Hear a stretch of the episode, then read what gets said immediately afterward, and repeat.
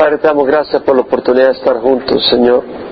Tú nos convocas, Señor, para ministrar nuestros corazones, Señor. Necesitamos de ti, Señor. Necesitamos ser fortalecidos, necesitamos que tu Espíritu, Señor, se mueva, renovando, Señor, nuestras vidas, eh, guiando, corrigiendo, alentando, fortaleciendo. Señor, te rogamos que tu Espíritu se mueva. Una vez más, Señor, como en una tierra sedienta, clamamos por tu presencia, Señor, en días difíciles, esta nación políticamente, el mundo en una crisis, grandes crisis, Señor, y nos ha llamado en estos días, Señor, en este tiempo, en los últimos días. Muy fácil perder la perspectiva, como en los días de Noé, la gente comía, bebía, se casaba, se daba de matrimonio y no tenía entendimiento de lo que estaba pasando, Señor. El tiempo tuyo, ayúdanos, Señor, a enfocarnos, a entender. Sé tú en medio de nosotros esta noche. Trae el consuelo, la guía, la dirección. En nombre de Jesús. Amén. Salmo 81, para el director del coro sobre Gitit, Salmo de Asaf. Esto de Gitit, un poco interesante, en el hebreo es Gitit, es lo mismo, es una palabra hebrea, realmente no se ha traducido, porque su traducción es un poco incierta. Pero la palabra Gitit viene de Giti, que quiere decir Geteo, que es un habitante de la ciudad de Gat. Los filisteos tenían cinco ciudades principales, Gat, Ascalón, Asdod, eh, Gaza y Ecrón. Gat era una de ellas, si se acuerda, Goliat era oriundo, era, su lugar natal era Gat, era una de las ciudades de los filisteos. Eh, ¿Qué tiene que ver con esto? Bueno, probablemente la palabra Gad quiere decir también la ciudad Gad de los filisteos, quiere decir una prensa de vino, una prensa de uva para, para escrujir, el, el, jugo y poder hacer vino. Es lo que significa el nombre de Gad. Se cree que posiblemente haya sido un instrumento probablemente musical que se usaba en Gad o tal vez, eh, como la palabra Gad quiere decir prensa de, uva, tal vez un instrumento musical que se usaba en la cosecha de uva o eh, cuando trabajaban y se elaboraba los viñedos o cuando se compraban y vendían presas de uva. No se sabe realmente, no tiene sentido especular, pero es importante investigar cuando aparece algo en la escritura ver qué significa. Esta es una de las palabras que no tiene un sentido, por decirlo así, eh, doctrinal o algo, así que no le vamos a dedicar más tiempo, simplemente, así que pierda cuidado el que no se conozca más detalle de eso. Algunos piensan que puede ser una terminología litúrgica, o sea, del, servicio en el templo, no sabemos con exactitud. Pero veamos lo que dice el Salmo, dice, es un Salmo de Asaf, ya hemos hablado de Asaf, uno de los cantores que David estableció para el templo. Dice, cantar con gozo a Dios, fortaleza nuestra, clamar con júbilo al Dios de Jacob, entonar canto de alabanza y tocar el pandero, la melodiosa lira con el arpa, tocar la trompeta en la luna nueva, en la luna llena, en el día de nuestra fiesta, porque es estatuto para Israel, ordenanza del Dios de Jacob. Él lo estableció por testimonio en José cuando salió sobre la tierra de Egipto, un lenguaje que yo no conocía, oí. Entonces vemos como dice el versículo 1, cantar con gozo a Dios fortaleza nuestra, aclamar con júbilo al Dios de Jacob, cantar con gozo. La palabra acá es cantar de gozo, o sea que estés gozoso y ese canto es dirigido a Dios, quien es la fortaleza nuestra. Cuando aquí habla de fortaleza no está hablando de una muralla donde tú te proteges, está hablando de fuerza, energía, vigor. En otras palabras, el salmista reconoce que para caminar en el camino de Dios, para vivir esta vida necesitamos fortaleza, necesitamos un vigor, un poderío. Y él dice, la fuente de mi vigor para seguir adelante, la fuente de mi fuerza, la fibra que yo tengo viene de Dios. La robustez, la tenacidad con la que puedo seguir adelante, el aguante que tengo en esta crisis o en esta oposición o ante estos retos. Oye, ¿cómo tienes ese aguante? Dios es mi fortaleza. Eso es lo que está diciendo. Dios, no dice eh, el profeta David, no dice el pueblo de Israel, no dice Calvary Chapel, no dice el Papa, no dice Chuck Smith, dice Dios. cantar con gozo a Dios. Y, y lo que pasa es que muchas veces uno dice, bueno, ¿y cómo? De la misma manera que hemos clamado al Espíritu que venga y toque tu corazón, y Él lo va a hacer. porque y, no es ninguna fórmula de que voy a sudar para eso, es de pedir con fe.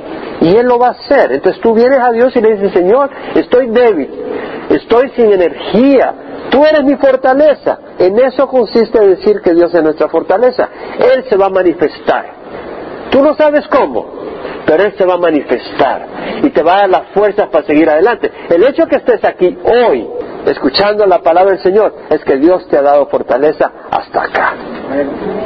¿Cierto o no? Amén. Cada uno de nosotros podemos decir, Dios me ha... Ah, no, pero usted no sabe cómo vengo. Sí, pero Dios te ha traído. Dios te ha dado las fuerzas para venir. Dios te ha dado las fuerzas para esperar todavía al siguiente paso. Vemos la importancia. Aclamar con júbilo al Dios de Jacob. Esa palabra de aclamar es grita jubilosamente.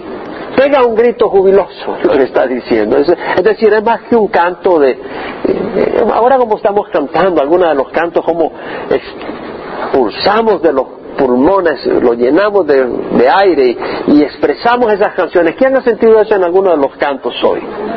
yo sobre todo cuando estamos pidiendo que el Espíritu venga y llene nuestro corazón, yo lo hago con todo mi corazón porque siento la necesidad del Espíritu, porque veo los retos que estamos afrontando, como iglesia, en los hogares, en las distintas situaciones personales. Estoy viendo los retos y digo, Espíritu Santo, llena mi vida.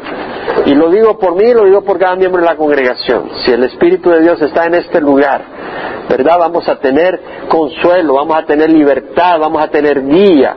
Entonces siento esa necesidad. Entonces cuando canto, lo canto con fuerza. Y en ciertos momentos se vuelve un canto jubiloso porque estamos sintiendo la fortaleza del Señor. ¿Ha sentido algún momento gozo cuando está cantando la canción? ¿Por qué? Porque está sintiendo la fortaleza del Señor. ¿Verdad? Entonces podemos venir cargados y en medio de la carga recibir la paz del Señor y expresar el júbilo del Señor. En medio de su prueba podemos llegar a experimentar el gozo del Señor. Y dice, entonar canto de alabanza y tocar el pandero, la melodiosa lira con el arpa. Entonar canto de alabanza, elevar una canción a Dios. Tocar el pandero, la melodiosa lira con el arpa. Vemos acá de melodía, es decir, con instrumentos. Es decir, el siervo de Dios puede agarrar todas sus maquinarias y equipos de música modernos y usarlos para hacer una melodía para el Señor, no para hacer ruido, pero para hacer una melodía, aplicarse para traer eh, junto con la alabanza esa música preparada con amor a Dios. Tocar la trompeta en la luna nueva.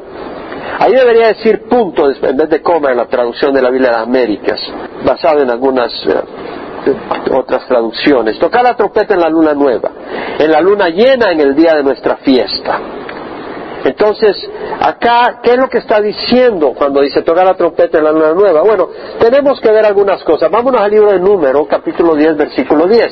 En el día de vuestra alegría, en vuestras fiestas señaladas, en plural, ¿cuáles eran las fiestas señaladas que dio Dios al pueblo de Israel? Bueno, la fiesta de la Pascua, Pentecostés, la fiesta de los tabernáculos, que eran las tres fiestas en las que tenían que venir a Jerusalén. Bueno, en el día, en vuestras fiestas señaladas y en el primer día de vuestros meses, los meses eran lunares. Entonces está diciendo en el primer día de los meses, es decir, el primer día del año, está hablando del año civil. Y esa es la fiesta de las trompetas. Cuando empezaba el año en el primer día, celebraban y arrancaban el año con trompetas.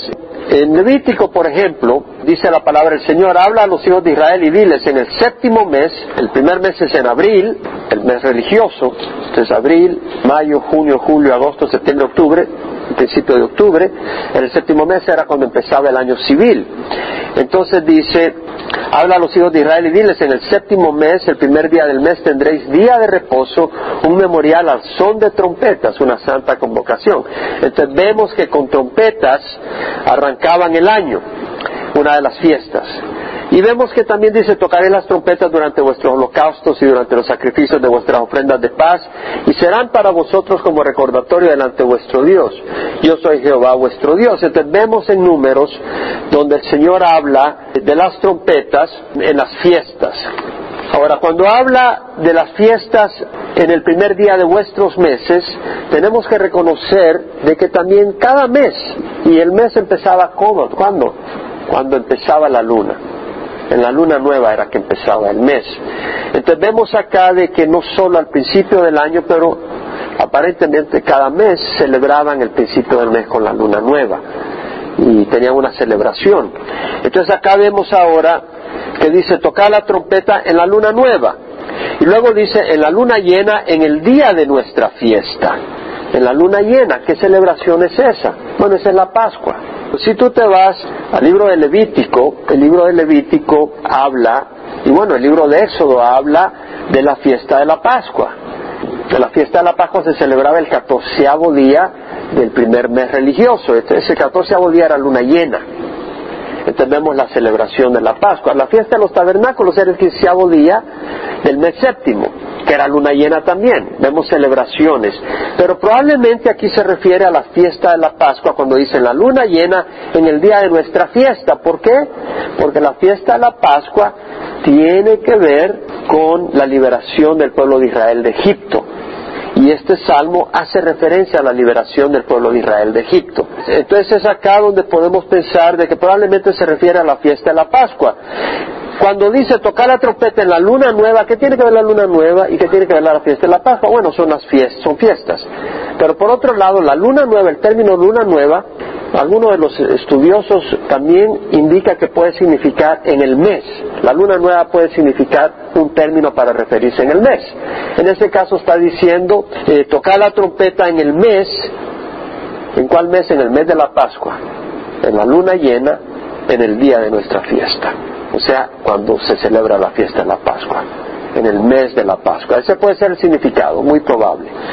De todas maneras, el asunto acá es de que el Señor, a través del profeta Saf, que es el que escribe este salmo, está llamando a la gente a glorificar a Dios, a exaltarlo, a alabarlo y a tocar la trompeta el día de la fiesta, de nuestra fiesta, dice. Interesante porque vamos a tener una gran fiesta los cristianos pronto, ¿verdad?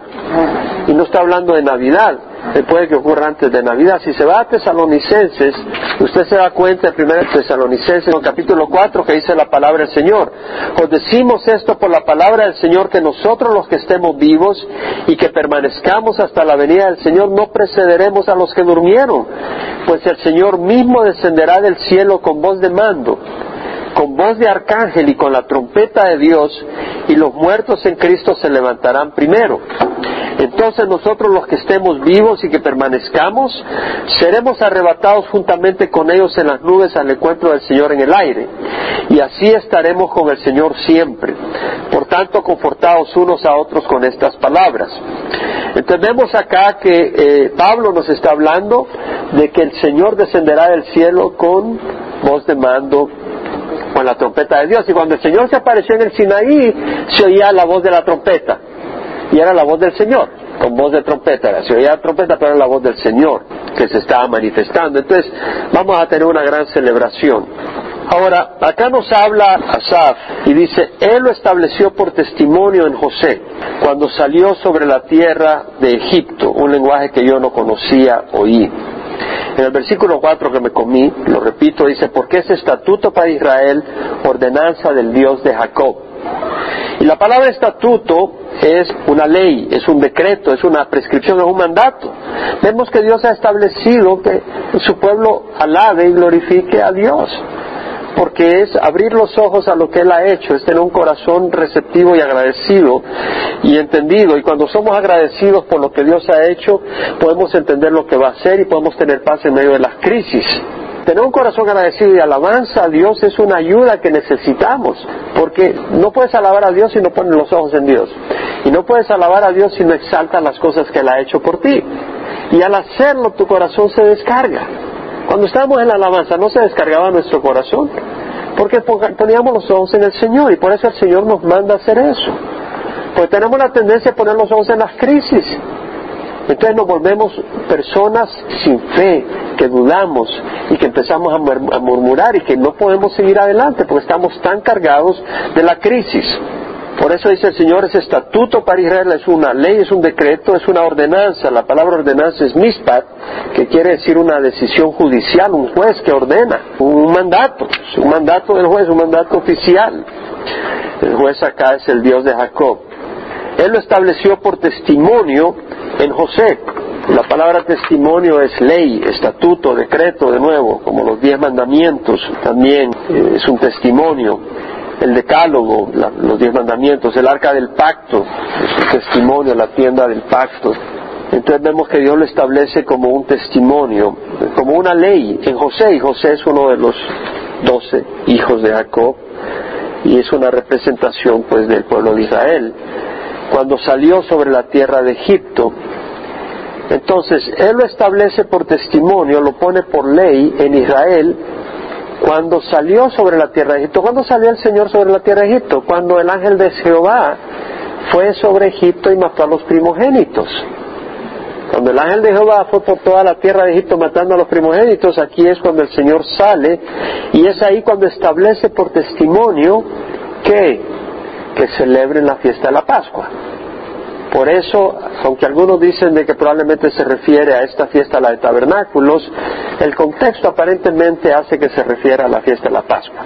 No es un dato clave o crítico para poder recibir bendición de este, de este salmo, pero una vez más vemos que dice un lenguaje que yo no conocí oí, era cuando el pueblo de Israel estaba esclavo en Egipto y en esa esclavitud ellos estaban dominados por un pueblo extranjero el idioma de los egipcios no era el idioma de los hebreos. Ellos estaban en un, en un pueblo extranjero que no conocían el idioma de los egipcios. Y aquí el Señor hace referencia a lo que hizo en ese tiempo. Dice, yo libré su hombro de la carga, cuando el Señor lo saca de Egipto. Dice, yo libré su hombro de la carga, sus manos se libraron de las canastas. En la angustia llamaste y yo te rescaté, te respondí en el escondite del trueno. Vea que dice yo libré su hombro de la carga. Es Dios mismo quien nos libra de la carga. Traemos cargas y necesitamos que Dios nos libre. Y es cuando venimos al Señor. Venimos al Señor y Él nos libra a través de su palabra, a través de su presencia, a través de su espíritu, que sentimos su dulce presencia. Él nos libera. Sus manos se libraron de las canastas. Acá realmente la palabra no es se libraron ellos, sino que they were delivered, como dice en inglés. Ellos fueron librados, no que se libraron. O sea, sus manos estaban cargadas de canastas, las canastas de carga de ladrillos o de cualquier trabajo pesado que tenían que llevar. Y lo que está diciendo es de que esas manos fueron libradas pero fueron libradas por Dios, no que ellos se las libraron así. Dios los libró, o sea, Dios los liberó de esa carga. Dios los liberó de ser esclavos. Y dice, en la angustia llamaste y yo te rescaté. Te respondí en el escondite del trueno. Bueno, el escondite del trueno está hablando de las nubes. Y está haciendo referencia a cómo el pueblo de Israel en Egipto clama por, por liberación. Y Dios los libera. Y luego se manifiesta Dios en el monte Sinaí en la nube, la voz de la trompeta, el trueno, y habla y, da los diez mandamientos y, se manifiesta el Señor. En las aguas de Meribá te probé, de Meriba te probé. La palabra Meriba es contención y voy a hablar un poco más sobre eso. Y cuando dice te probé es probar como cuando uno prueba, eh, vamos a probar este carro a ver si es bueno. Y, ya lo pruebas para ver si, si, es algo que quieres tener. O vamos a probar esta viga para ver si realmente el hierro está bueno y lo vamos a poder usar para esta columna, estás probando algo, vamos a probar esto para ver si realmente es oro, lo, lo pruebas, pasa, o examinas a un muchacho para ver si ha estudiado, lo vas a, vas a pasar la prueba. Entonces acá dice, Dios probó al pueblo de Israel en Mériba y ahí vamos a ir a eso 17, 1 al 7. Ahí tenemos la historia cuando el pueblo de Israel, que va camino hacia el Sinaí, se encuentra en la adversidad. Y dice, toda la congregación de los hijos de Israel marchó por jornadas desde el desierto de Sin, conforme al mandamiento de Jehová, y acamparon en Refidim, y no había agua para que el pueblo bebiera. Entonces el pueblo contendió con Moisés y dijeron, danos agua para beber. Y Moisés les dijo, ¿por qué contendéis conmigo? ¿Por qué tentáis al Señor? Es decir, una vez más, no le dijeron, mira, estamos en una necesidad, que el Señor nos supla la necesidad. No, ellos estaban demandando con frustración, sintiendo que Dios los había abandonado, que Dios estaba olvidando de ellos. Y prácticamente estaban acusando a Dios. Porque dice, el pueblo tuvo allí sed y murmuró el pueblo contra Moisés. Ahora, ¿quién había llevado a Moisés hasta ahí? ¿Quién estaba dirigiendo a Moisés? Era el Señor. Entonces ellos realmente su queja era contra Dios. ¿Me explico? Es decir, a veces eh, tú vas a un pastor o a un hermano que te dio un consejo y agarra la Biblia y te da el consejo. Y te peleas con esa persona que te dio el consejo, pero tu problema no es con esa persona, tu problema es con Dios. Que te está diciendo la palabra del Señor. Amén. A veces tú no, no, estás contento con lo que el Señor te dice. A veces yo como pastor te voy a dar un consejo que está de acuerdo a la escritura. Y entonces viene alguien y se enoja conmigo. Pero el problema no es conmigo, el problema es con Dios. Porque es la palabra de Dios la que lo va a dar. Entendemos acá que murmuran y dijo, ¿por qué nos ha hecho subir de Egipto para matarnos de sed a nosotros, a nuestros hijos y a nuestros ganados? En otras palabras, estaban acusando a Dios indirectamente, que nos llevaba a destruir. Tengamos cuidado nosotros cuando estamos en la crisis. ¿Somos hijos de Dios o no? Hemos recibido al Señor. Tengamos cuidado de pensar en nuestra mente y abrigar el pensamiento que Dios nos trajo hasta acá para destruirnos y abandonarnos. Porque es equivalentemente a esto. Y Dios no nos lleva para destruirnos. Y clamó Moisés a Jehová diciendo, ¿qué haré con este pueblo un poco más y me apedrean? Y Jehová dijo a Moisés, pasa delante del pueblo y toma contigo algunos de los ancianos de Israel y toma en tu mano la vara con la cual golpeaste el Nilo y ve. Ponga atención aquí porque de aquí voy a sacar una ilustración. Le dice, toma la vara con la que golpeaste el Nilo, con el cual sacó sangre. Y vamos a ver eso. He aquí yo estaré ahí delante de ti sobre la peña en Horeb y golpearás la peña y saldrá agua de ella para que bebe el pueblo. Y así lo hizo Moisés en presencia de los ancianos de Israel y puso aquel lugar el nombre de Masa, que quiere decir prueba, y Meribá. Y Meribá quiere decir contienda, porque contendieron con el Señor, por la contienda de los hijos de Israel, y porque tentaron a Jehová diciendo, ¿está el Señor entre nosotros o no? Masa prueba, no solo Dios lo estaba probando a ellos, ellos estaban probando a Dios con su incredulidad y con sus acusaciones. Amén. Entendemos esto. Ahora, lo que es importante acá es que Dios trajo abundante agua al pueblo mediante qué? Su siervo Moisés, ¿cierto? La roca y esa vara que usó Moisés para golpear la peña. La vara en manos del líder asignado por Dios. ¿Quién era el líder asignado por Dios para que sacara al pueblo de Israel de Egipto? Moisés era el líder designado por Dios para que sacara al pueblo de Israel de Egipto, ¿no? Y con esa vara golpeó la roca y de esa roca salió agua. Con esa vara, en las manos del líder asignado, se mostró el poder de Dios. Con esa vara, en las manos del líder asignado, Dios trajo destrucción a los enemigos del pueblo de Dios. Y con esa vara Dios trajo bendición. Vamos a ver cómo Dios trajo destrucción. Vámonos a Éxodo, capítulo 4, versículo 1-5. Cuando Moisés se le aparece el Señor en la zarza ardiendo, que no se consume, el Señor le dice que lo va a mandar al pueblo de Israel en Egipto para liberarlo. Pero Moisés dice, ¿cómo van a saber que realmente tú me envías, que Dios me ha enviado? Y en el capítulo 4 le dice, Moisés respondió, ¿y si no me creen ni escuchan mi voz? Porque quizá digan, no se te ha parecido Jehová, invento tuyo. Jehová le dijo, ¿qué es eso que tienes en la mano? Y él respondió, una vara. Entonces él dijo, échale en la tierra, y él echó en tierra. Muy fácil, ¿verdad? Si el Señor te dice, ¿qué tienes en la mano? Una vara, tira en la tierra, tranquilo. La tiras en la tierra. Pero se convirtió en una serpiente. Y Moisés dijo, patita, ¿para qué las quiero? Y Moisés huyó de ella. Pero ahí no se quedó todo tranquilo. Tirar la vara al suelo es fácil. Pero agarrar la culebra por la cola, ahí ya está un poco difícil la cosa. Y es exactamente lo que el Señor le dijo. Jehová dijo a Moisés, extiende tu mano y agárrala por la cola. Agarrar una serpiente por la cola no es fácil, mi amigo. Y él extendió la mano, la agarró y se volvió vara en sus manos. Entonces vemos que Moisés fue obediente, ¿verdad? Le está diciendo, mete la mano ahí. Y Moisés le creyó a Dios en vez de dejarse vencer por sus temores. Porque sabíamos que le tuvo temor a las serpientes y salió huyendo. O sea, él entendía que ser una serpiente que te muerde, mi amigo, y ahí nomás te quedas. Él entendía que es una serpiente de las que muerden, no de las de plástico que venden en el supermercado. Y, va y la agarra. Entonces, bueno, con eso ya Moisés entiende de que tiene ya una seña para mostrarla y le dice, Señor, por esto creerán que se te ha aparecido Jehová, el Dios de tus padres, el Dios de Abraham, el Dios de Isaac, el Dios de Jacob. Más adelante en el capítulo 7, Moisés ha hecho ya esa muestra a Faraón, pero Faraón no se la hizo a los, a, los líderes del pueblo de Israel. Ellos dijeron, ah, caray, Dios está contigo, con nosotros, bien, adelante, Dios nos va a librar de acá. Entonces viene Moisés y Aarón y hablan con el faraón, pero el faraón con esas muestras no los dejó irse no les bastó.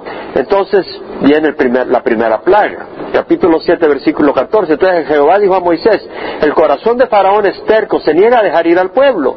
Preséntate a Faraón por la mañana cuando vaya al agua y póntete a la orilla del Nilo para encontrarte con él y toma en tu mano qué? La vara que se convirtió en serpiente y dile, Jehová, el Dios de los hebreos, me ha enviado a ti diciendo, deja ir a mi pueblo para que me sirva en el desierto. Mas he aquí hasta ahora no has escuchado. Así dice Jehová, en esto conocerás que yo soy Jehová. He aquí yo golpearé con la vara que está en mi mano las aguas que están en el Nilo y se convertirán en sangre. Y los peces que hay en el Nilo morirán y el río se corromperá y los egipcios tendrán asco de beber el agua del Nilo. Nadie quiere beber sangre. Y Jehová dijo a Moisés, di Aarón, toma tu vara y extiende tu mano sobre las aguas de Egipto. ¿Por qué? Porque quien sirvió de intermediario entre Moisés y Faraón era Aarón. Porque Moisés le dijo a Dios que él no tenía palabra para hablar que no tenía capacidad de hablarle. Bueno, vamos a usar a tu hermano Aarón.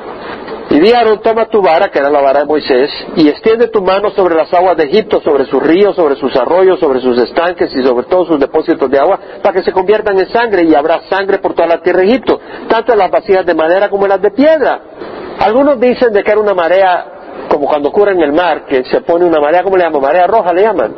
Todo eso no es cierto, porque ¿cómo se van a poner rojas las vasijas? ¿Cómo puede haber marea roja en las vasijas también? Se convirtieron en sangre, hermanos. Entonces vemos acá los arroyos, los estanques, y habrá sangre por toda la tierra Egipto, tanto en las vasijas de madera como en las de piedra. Así lo hicieron Moisés y Aarón, tal como Jehová había ordenado, y alzó Aarón la vara y golpeó las aguas que habían en el Nilo ante los ojos de Faraón y de sus siervos, y todas las aguas que habían en el Nilo se convirtieron en sangre.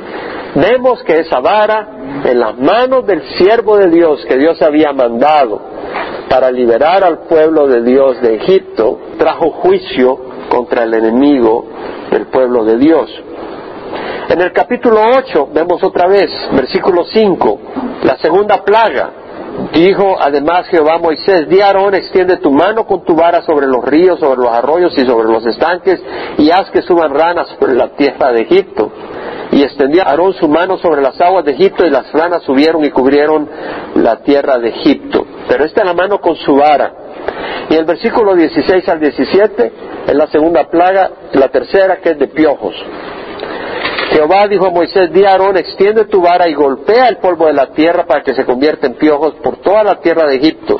Y así lo hicieron, y Aarón extendió su mano con su vara y golpeó el polvo de la tierra y hubo piojos en hombres y animales, todo el polvo de la tierra se convirtió en piojos por todo el país de Egipto. Entonces vemos la vara en las manos del siervo de Dios trae bendición cuando golpeó la roca, la peña, y trajo destrucción del enemigo cuando golpeó el río, cuando golpeó la tierra, de acuerdo a la dirección del Señor. Entonces, ¿qué es lo que estoy queriendo decir acá, hermanos? Lo que estoy queriendo decir acá es de que la vara en las manos que Dios escogió para sacar al pueblo de Egipto es un instrumento poderoso. ¿Sí?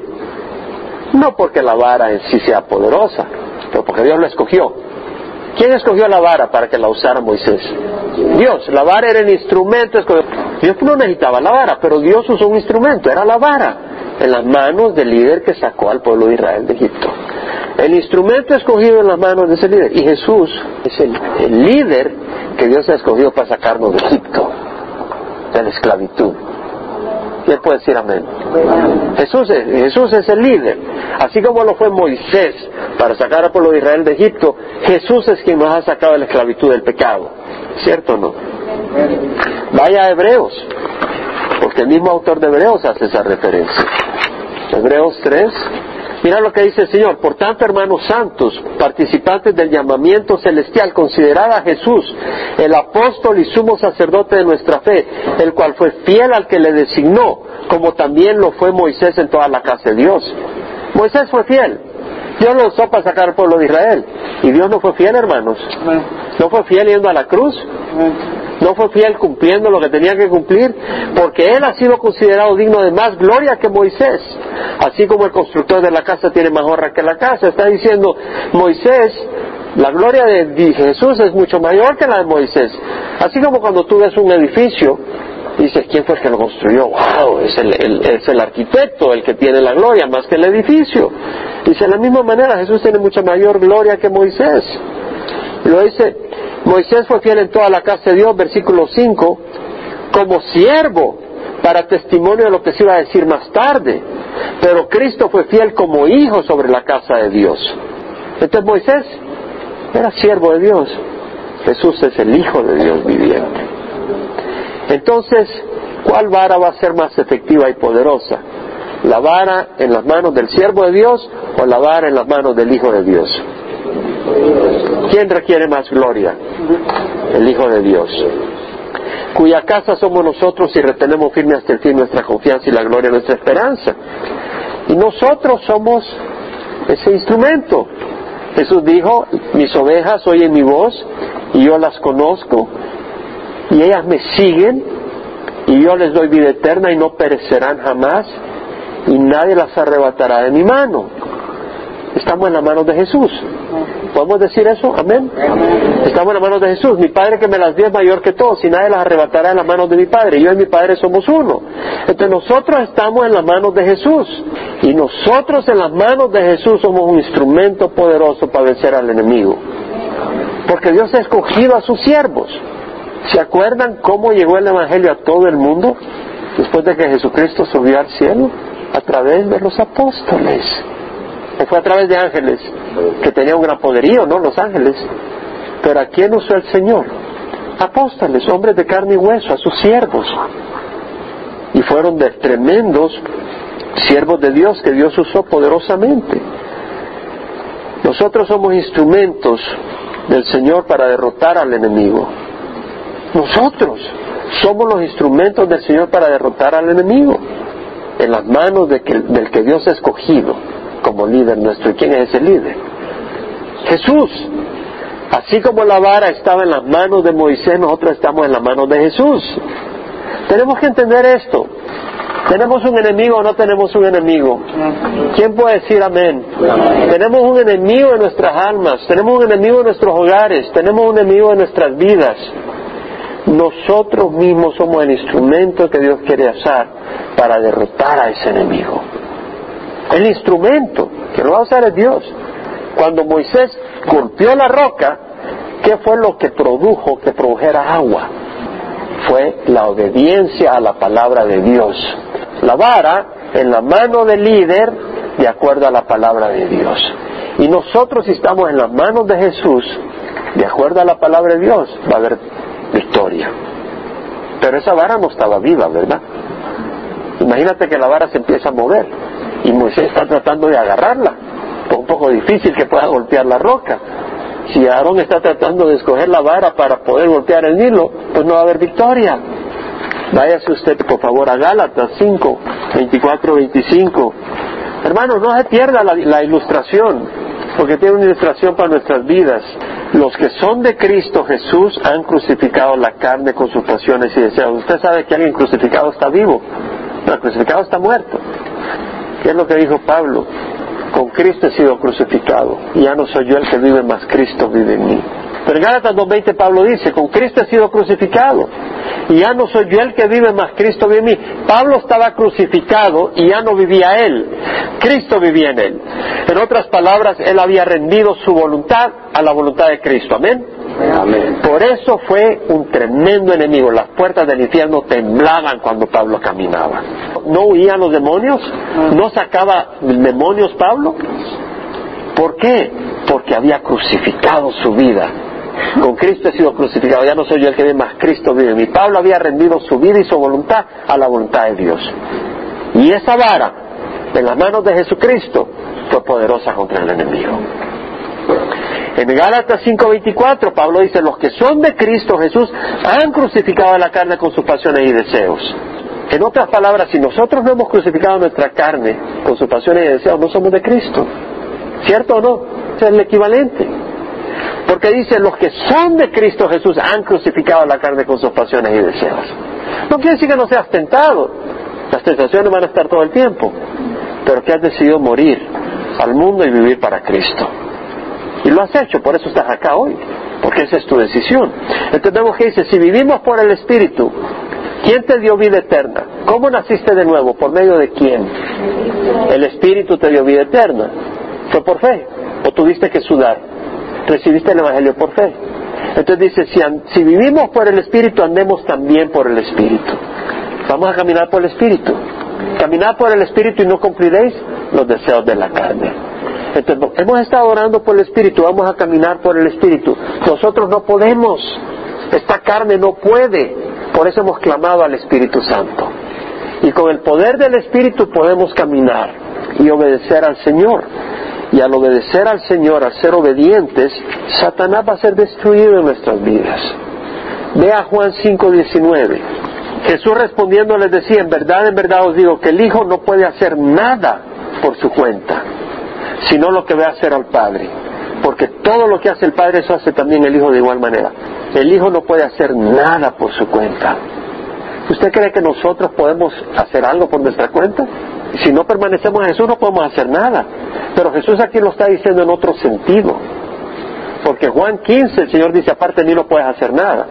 Pero lo que está diciendo aquí Jesús es que Él no se atrevía a hacer nada que no fuera lo que el Padre quería. ¿Qué es lo que está diciendo? Váyase a Juan 5.30. Yo no puedo hacer nada por iniciativa mía. Como oigo, juzgo. Y mi juicio es justo porque no busco mi voluntad, sino la voluntad del que me envió. Jesús está diciendo, yo no hago nada por mi iniciativa. Tú no puedes decir, tengo problemas. Satanás se está metiendo, Satanás está destruyendo. Pero a la hora de tomar decisiones, ¿a dónde vas a vivir? ¿Qué trabajo vas a tomar? ¿Cómo vas a hacer en esta situación? Tú decides hacerlo de tu manera. ¿Tú crees que vas a tener victoria? No, porque no eres una vara muerta, eres una vara viva que hace lo que quieres y no estás en las manos del Señor. Tenemos que morir a nosotros para estar en las manos de Jesús. Porque si estamos en nuestras propias manos, no estamos en las manos de Jesús. Tenemos que rendir nuestra voluntad. Y a veces hay lucha, ¿no? Una lucha interna. El problema no es la lucha interna, el problema es la decisión que haces en esa lucha interna. En la lucha interna tú puedes decir, no voy a ir a la iglesia, o voy a echarme unos tragos. Voy a ir a la iglesia o me voy a ir a ver estas cosas. Voy a ir a la iglesia o voy a estar haciendo esto a otra cosa. O voy a ir a la iglesia o voy a estar trabajando 20 horas y no tengo tiempo para el Señor. Tienes que decidirlo. Salmo 81. Oye pueblo mío y te amonestaré. Oh Israel, si tú me oyeras. El Señor le habla al pueblo de Israel. No haya en ti Dios ajeno, ni adores a Dios extranjero. Yo Jehová soy tu Dios, que te saqué de la tierra de Egipto. Abre bien tu boca y la llenaré. ¿Qué está prometiendo el Señor? Satisfacer nuestras necesidades. Es lo que promete el Señor. Abre bien tu boca y la llenaré. Este, esta es la imagen de unas tortolitas ahí que tienen sus bebés y las están alimentando, ¿no? ahí con su piquito la están alimentando. Abre bien tu boca y te voy a llenar, te voy a satisfacer. El Señor dice, sol y escudo es Jehová Dios, gracia y gloria da Jehová, nada bueno niega a los que andan en integridad. Nada bueno. El mundo nos ofrece cosas. O tú puedes estar detrás de poder, de riquezas, de fama, y puedes dirigir tu vida en eso. Pero eso no satisface. O te puede dar placer un tiempo, puedes sentir el gozo o el poder, o la fama y Pero ¿se han dado cuenta que gente muy famosa está bien atrapada en drogas? Hemos tenido Michael Jackson, Whitney Houston, o sea, había una inseguridad, había un vacío en sus corazones. La droga, la fama, las riquezas, gente con dinero, con fama, y la vida era vacía. Entonces, tú puedes ir tras esas cosas y Satanás te puede tener engañado para que dirijas tu vida, destruyas tu hogar y vayas tras eso y cuando en el camino mueres y te vas al infierno porque tienes un Dios extranjero. O llegas a eso y te destruye la vida porque hayas que está vacío. Y como has cerrado tu oído al Señor y has cerrado tu corazón al Señor, puede que el Señor te haya endurecido tu corazón como juicio por tu necedad y tu arrogancia. Pero hay necesidades reales, legítimas, hay situaciones donde tenemos caprichos que son deseos distorsionados, hay necesidades legítimas, el Señor ha prometido satisfacer nuestras necesidades legítimas en su tiempo, no en nuestro tiempo también. Tenemos que confiar en el Señor. Yo Jehová soy tu Dios que te saqué de la tierra de Egipto, abre bien tu boca y la llenaré. Pero mi pueblo no escuchó mi voz, Israel no me obedeció, por eso los entregué a la dureza de su corazón para que anduvieran sus propias intrigas. Lo que está diciendo el versículo 11 y 12, mi pueblo no escuchó, era un pueblo testarudo. Por eso Israel no me obedeció, por eso los entregué a la terquedad de su corazón. Es como la persona que dice, bueno, ven a la iglesia hermano, escucha la palabra, mira, sigue este camino que es el Señor. No, yo voy a hacer las cosas a mi manera. Y hacer las cosas a tu manera, eso es tener un corazón terco. Amén. Eso es tener un corazón terco. Y el Señor dice, los entregué a la terquedad de su corazón. En otras palabras, tú insistes en hacer las cosas de esa manera, está bien. No vas a tener sabiduría. Vas a hacer las cosas a tu manera y vas a probar la destrucción de hacerlas de esa manera. ¿Qué le pasó a Israel? Fue llevado al cautiverio. ¿Qué le pasó al imperio norte? Fueron destruidos por los asirios. ¿Qué pasó con el imperio de Judá? Fue destruido por Babilonia y fueron llevados al cautiverio. El templo incendiado, Jerusalén destruida. Entonces tú, nosotros tenemos la palabra de Dios y tú puedes desobedecer la palabra de Dios, decir, bueno, yo quiero hacer las cosas más o menos de esta manera. Y te va a llevar a la destrucción porque el Señor te puede decir, ok, yo ya no voy a seguir luchando contra ti. Tú no quieres hacer las cosas a la manera mía, te voy a dejar que las hagas a tu manera. A ver si tú eres más sabio que yo. Oh, si mi pueblo me oyera, dice. Si Israel anduviera en mis caminos, ponga atención, en un momento yo subyugaría a sus enemigos. ¿Cuál era la clave para que el Dios destruyera al enemigo de Israel? Que Israel estuviera en las manos de Dios que Israel fuera la vara que iba a estar en las manos de Dios, como la vara que estuvo en las manos de Moisés. Amén. Vemos la relación. Y acuérdese, una vara no está viva, y si está viva no la puedes usar, pues se escapa de la mano. Es una vara muerta. Con Cristo he sido crucificado, ya no soy yo el que vive, más Cristo vive en mí. Y cuando eres una vara muerta va a abundar la vida de Cristo. Cristo vive en mí. ¿Qué quieres tener? ¿Tu vida o la de Cristo? ¿Cuál crees que es más abundante? ¿Cuál crees que es más poderosa? ¿Cuál crees que es más efectiva? ¿Cuál crees que es eterna? La vida de Cristo. Entonces vemos que acá dice, volvería mi mano contra sus adversarios. ¿Qué está en su mano? La vara. Los que aborrecen a Jehová le fingirían obediencia y el tiempo de su castigo sería para siempre. Pero yo te alimentaría con lo mejor del trigo es decir, cuando venimos al Señor, vamos a ser alimentados de la palabra del Señor. Vamos a ser alimentados de la coinonía y de la hermandad y del amor limpio. Amén. ¿Quién no ha experimentado eso en la congregación? Hemos experimentado un amor limpio que el mundo no te lo ofrece y con miel de la peña te saciaría. ¿A qué representa la roca, la peña de la cual salió agua? ¿A quién representa? a Cristo. Jesús dijo, si alguno tiene sed, que venga a mí y beba. Como dice la Escritura, el que cree en mí de lo más profundo de su ser estarán ríos de agua viva. La peña representa a Cristo.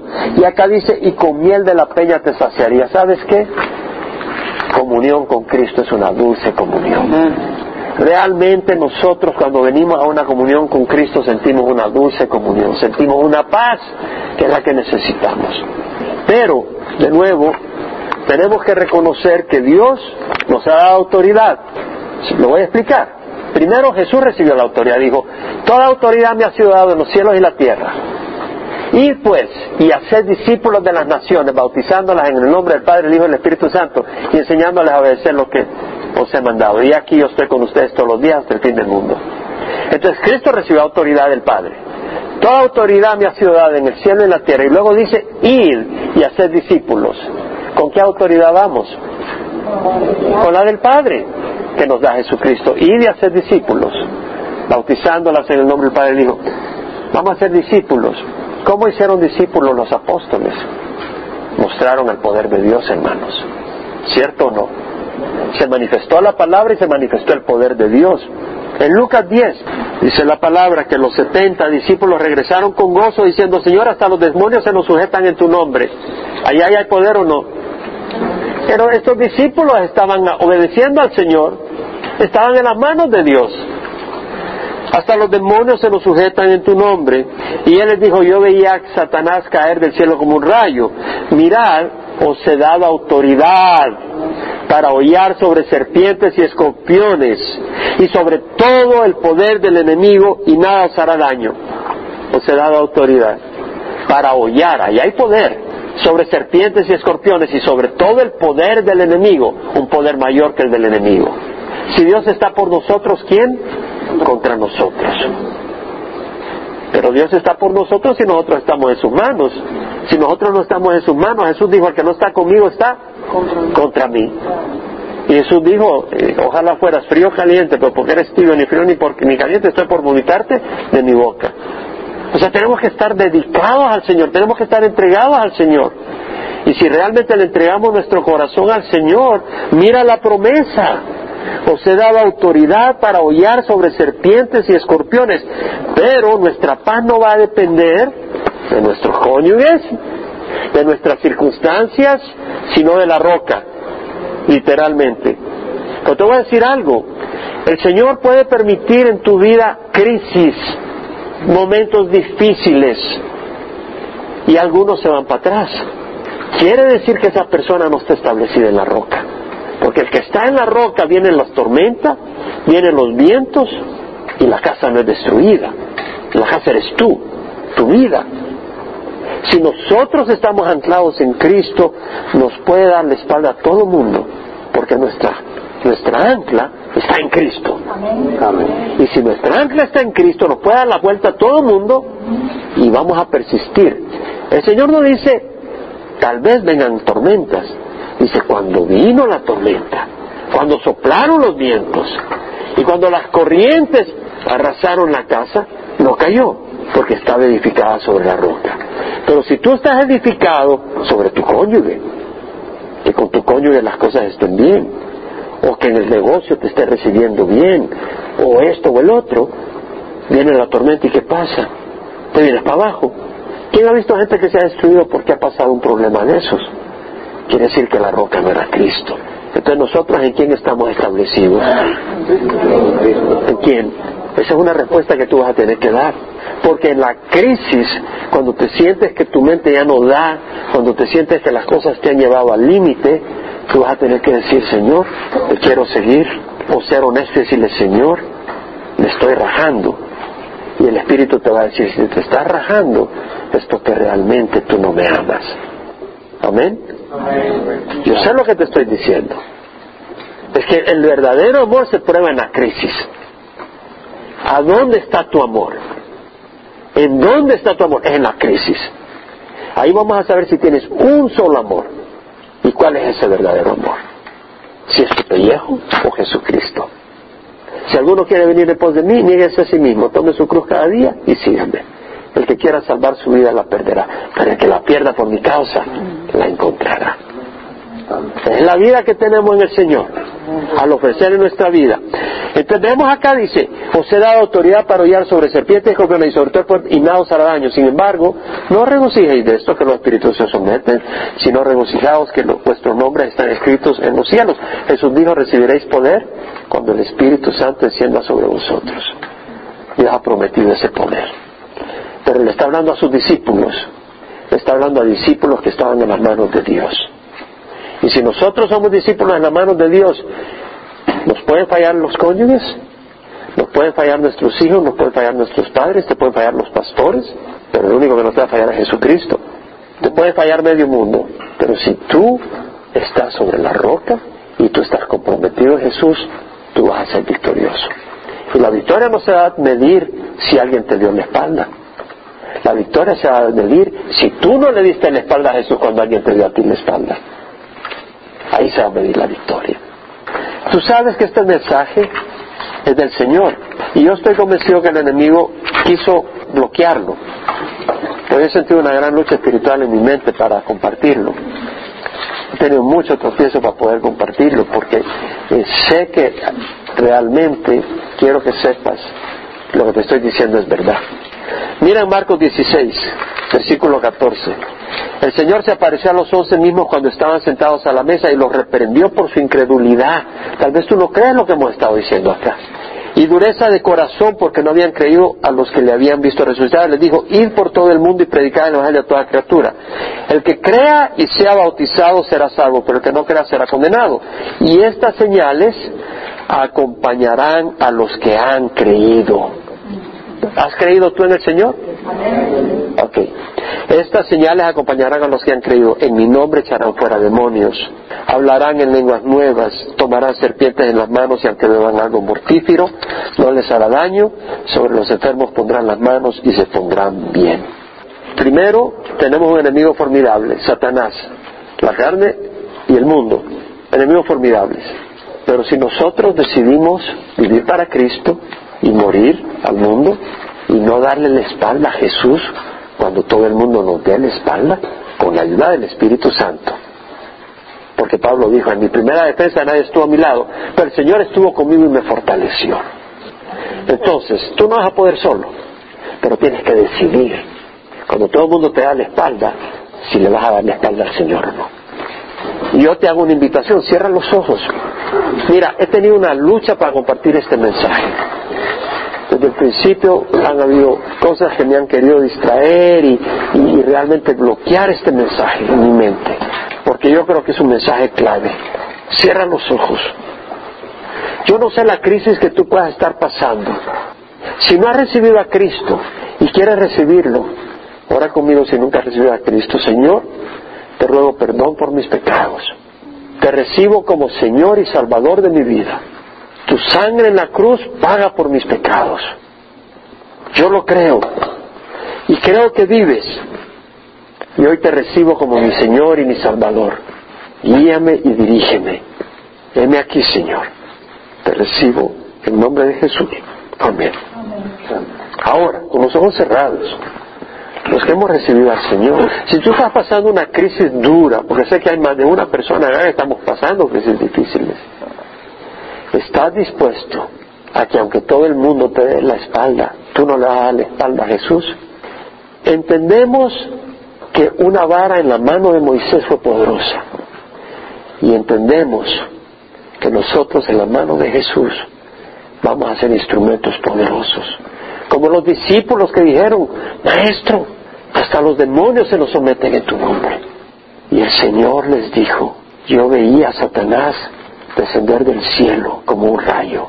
Pero te digo, no regocijéis que hasta los espíritus se os someten, sino regocijaos que vuestro nombre está en los cielos. Pero antes les dijo, os he dado autoridad para hollar sobre serpientes y escorpiones y sobre todo el poder del enemigo.